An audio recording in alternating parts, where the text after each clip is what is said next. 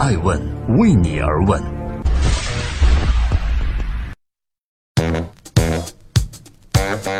Hello，各位好，每周末爱问顶级人物准时与您相遇，走进大咖的内心世界，探寻创富和创新精神。我是爱成，本期我要对话的嘉宾是三六零创始人周鸿祎。二零一六年十二月，三六零顺利从美国退市，成本高达一百亿美金，堪称亚洲历史上最大的私有化。周鸿祎调侃道：“说我现在是中国最大的富翁，正负的富。”成为富翁的周鸿祎依旧斗志十足。尽管去年在制作手机之路上困难重重，但前两天成功发布了二零一七年第一款被寄予厚望的手机 N 五。这款核心竞争力、主打安全的手机加入了手游元素，可以一边杀怪物一边给自己加血。看来红衣战神在新的创业市场上积血满满，斗志昂扬。这里是每周日以音频、视频和图文的方式准时与您相遇的爱问顶级人物。今天爱成对话周鸿祎，红衣战神的恐惧。有了周鸿祎，互联网的江湖便不再寂寞，这是我最大的跟他接触的感受。可以感受到爱问顶级人物的这期嘉宾周鸿祎所到之处血雨腥风，他每涉足一个领域都会引起一番动荡。比如说做邮箱，惹得网易的丁磊跑出来骂；做网络助手，周鸿祎称和马云要不死不休；做安全呢，要颠覆掉整个传统杀毒软件行业。接着他做客户端，逼得儒雅的马化腾让用户二选一。而后周鸿祎做分发，一扫群雄，直接成为了第一名。继续做搜索，势头猛进，和百度、搜狗三分天下。最近又卖手机，堪称要拿着 AK 四七去南方造势，和雷军有的一拼。除了这样红衣战神斗士的风采，周鸿祎还具备段子手的潜质。他对峙雷军，在一次世界互联网乌镇大会上，周鸿祎说：“我们三六零是全球最大的网络安全公司，我们跟小米可不同，它是从电饭锅到手机都做。”接着呢，又开始对峙乐视。在三六零的媒体大协会上，周鸿祎说：“啊，今年一些企业令自己意识到不能太贪心，什么都做，否则呢就会落得没钱的下场。”接着又开始对峙刘强东。周鸿祎说：“刘强东啊，经常带着一个九三年出生的姑娘到处走。”乌镇互联网大会，雷军凝视周鸿祎睡觉的照片一炮走红。周鸿祎一觉醒来，他说：“我发现这个世界就变了。”我真的很无辜，我就想借此机会问一下，哪一位摄影师照的，能不能站起来让我认识一下？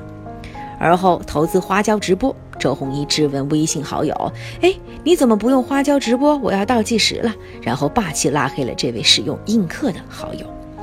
周鸿祎喜欢射击和 CS。他曾经给俞敏洪发过在射击场上摸爬滚打练射击的短视频。俞敏洪觉得周鸿祎雷厉风行，敢说敢骂，不受任何固有世俗眼光的束缚。俞敏洪是这样评价的：“他说，我和老周一起参加过几次活动，每一次他说话，我都替他捏把冷汗，他却神情自若，指点江山，身上有着浓郁的一种企业家特色，就是在所不惜，勇往直前。”周鸿祎也坦诚说：“我就喜欢这种气势。”叫做痛饮狂歌空度日，飞扬跋扈为谁雄？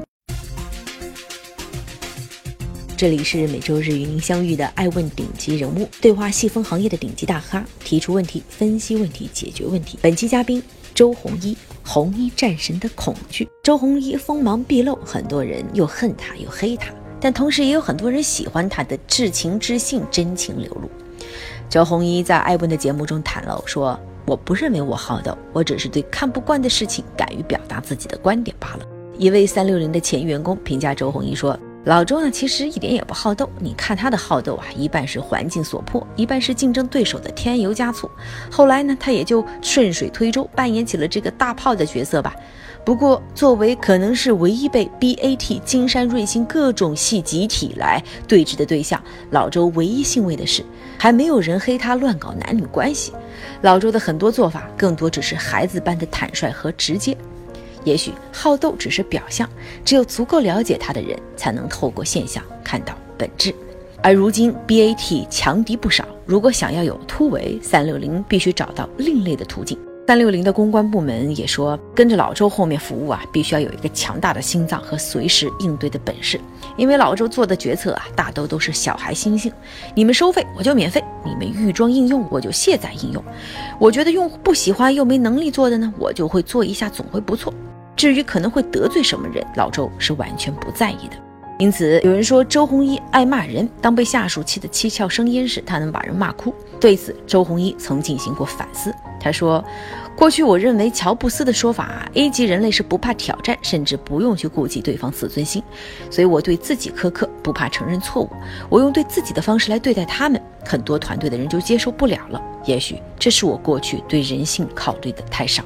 如此直爽的性格，让老周有人恨有人念。”有一位骑虎离职的员工曾无比怀念老周，说他曾经半夜三点把大家拉起来开会，开个半个小时到齐，变态吧？但是有种众志成城的感觉，这种感觉后来我在别的地方再也找不到了。确实，周鸿祎是可爱的，他会非常认真地回复每一个基层员工小兵的微信。还有离职的员工怀念说：“我刚大学毕业，老周便交付我一个大项目，鼓励我要做好自己，这种信任我会一直不忘。”周鸿祎对自己是怎么评价的呢？他说：“我不装不端，只是有点二吧。这个二可能就是砸别人饭碗。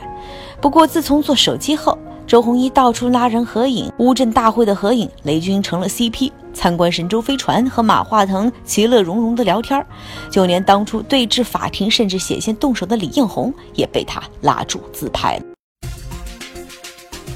这里是爱问顶级人物，每周日通过视频、音频和图文，在全国机场和乐视、优酷和爱问的自媒体矩阵，与各位不见不散。本期爱问顶级人物之周鸿祎，红衣战神的恐惧。和很多为市值焦虑的企业家相比，周鸿祎一直为产品焦虑。他说：“所谓的市值只不过是一个公司的某个阶段，我几乎从来不看股价。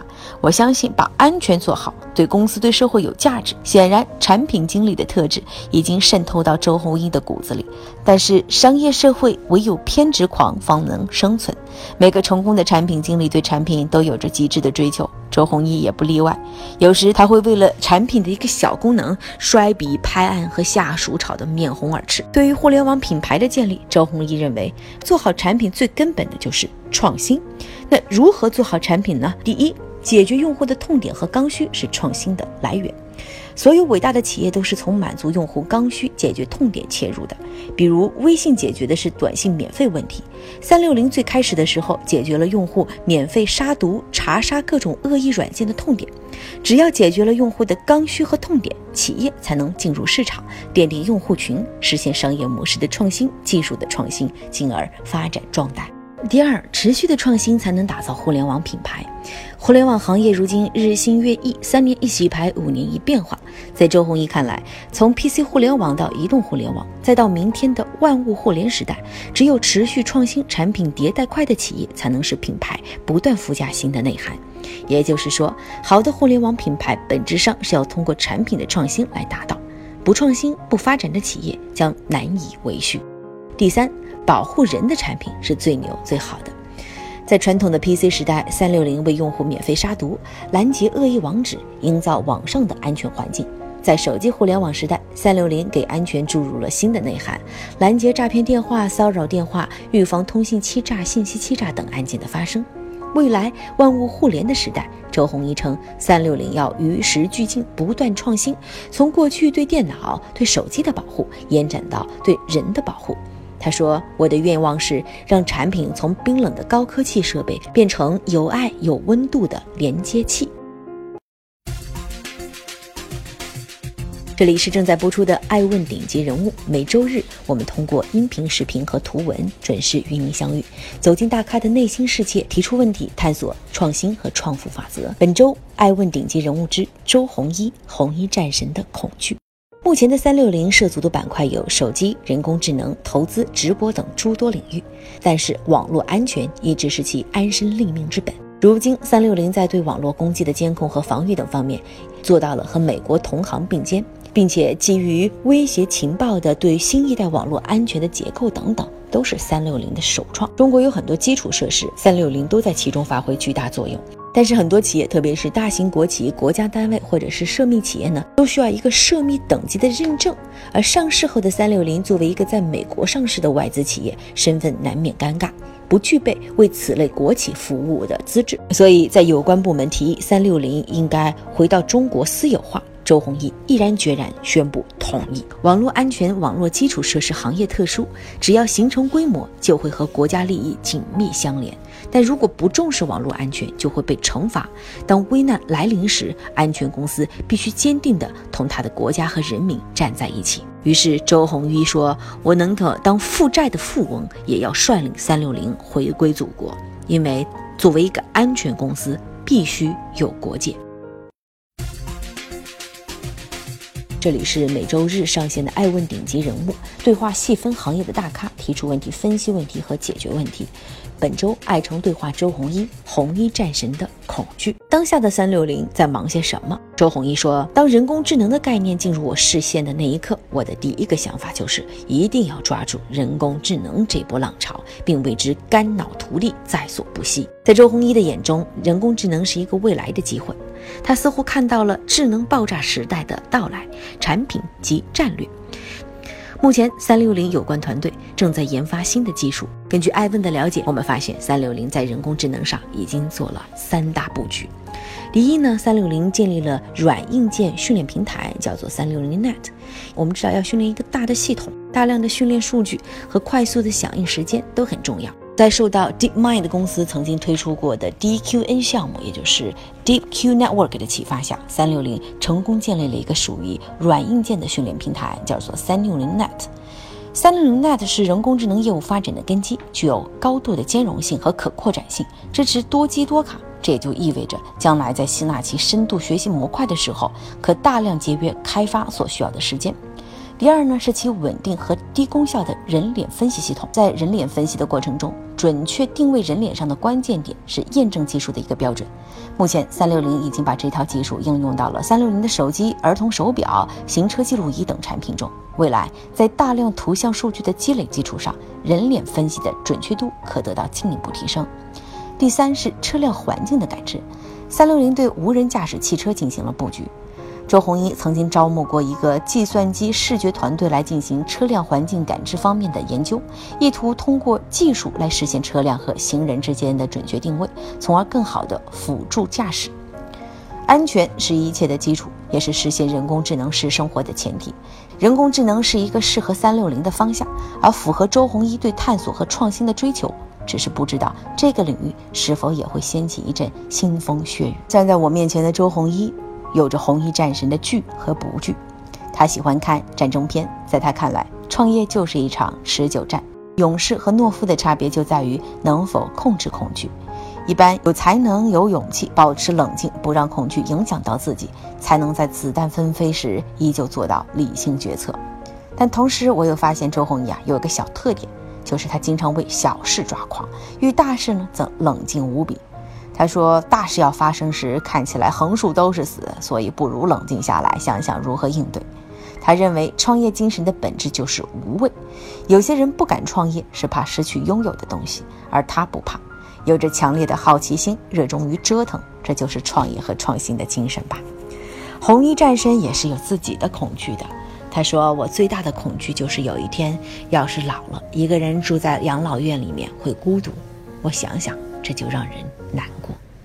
接下来，欢迎在《爱问顶级人物之周鸿祎》欣赏一段快问快答。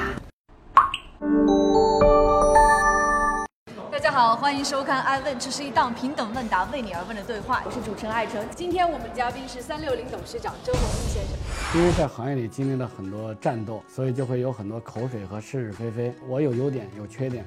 但是我很真实，我对于自己看不惯的这种伤害用户的现象，或者行业里一些不好的垄断，我会继续保持这种抨击。那么我在跟行业巨头在做斗争的时候呢，我不会束手就擒。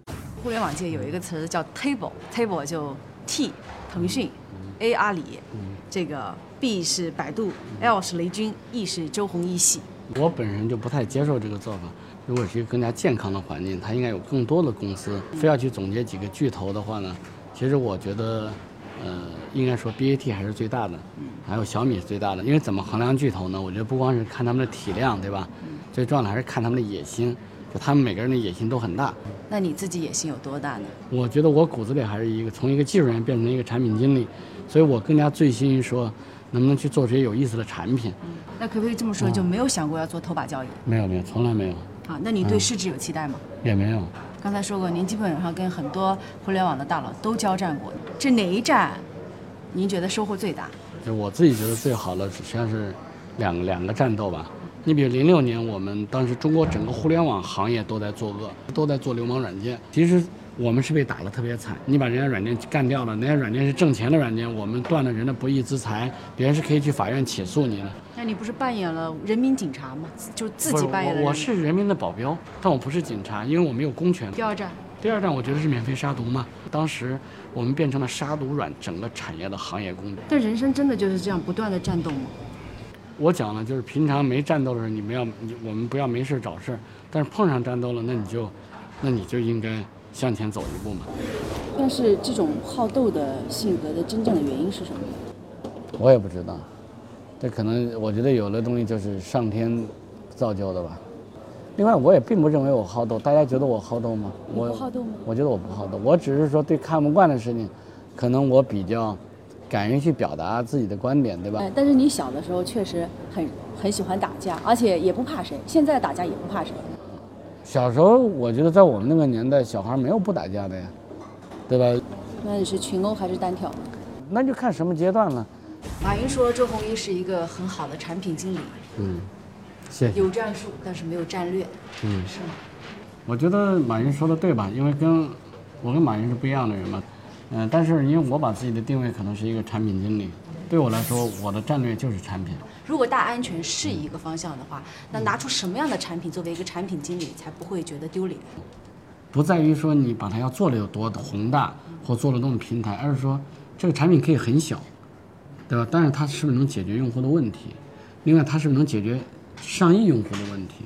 有人说，如果没有周鸿祎，中国的互联网就会少很多有意思的事儿，也会少很多有意思的产品。三六零横空出世呢，其实是给了很多公司一个一个例子，能让大家知道说哦，原来可可以颠覆。原来雷军是小米的，不是雷军是金山的，金山最早做杀毒软件被我们打得一塌糊涂。雷军自己也提到说，这件事对他一个很大的冲击，让他去思考为什么互联网模式对传统软件模式没有这样的杀伤力，就把大家打聪明了。对对。第二个呢，确实我们因为在这个过程中，我们其实打醒了巨头嘛，所以说让巨头变得也改变了自己。就我给了整个行业所有的人危机感。你最大的恐惧是什么？我最大的恐惧是说这个，我我其实在想这个问题，说有一天你要是这个一个老了一个人住在这个养老院里，这个很孤独，我觉得这个会让人觉得很难受。你怎么会孤独呢？你说了，你有朋友，你有亲人。对啊，但你老了之后，可能就就这，也许你就只有一个人了。你满意你现在的状态吗？啊，那这个问题很容易回答。我从来都不满意我现在的状态，所以我每天的心情都都很都很起伏，有时候会感觉好，有时候会感觉很糟糕。你觉得你自己身上哪一点你最痛恨？嗯，我有时候比较情绪化吧，我情绪上来了，反正会说很多，会会骂人，会说很多不理性的话。那能改吗？很难。我是爱成爱问的创始人。本期爱问，我们共同看到了一个双面周鸿祎，一个是外界评论中那个好斗的周鸿祎，而另一个则是存在于他自己的世界里那个认为自己并不好斗的周鸿祎。两个周鸿祎出现在不同的维度中，各自证明着自己的正确。爱问是我们看商业世界最真实的眼睛，记录时代人物。传播创新精神，探索创富法则。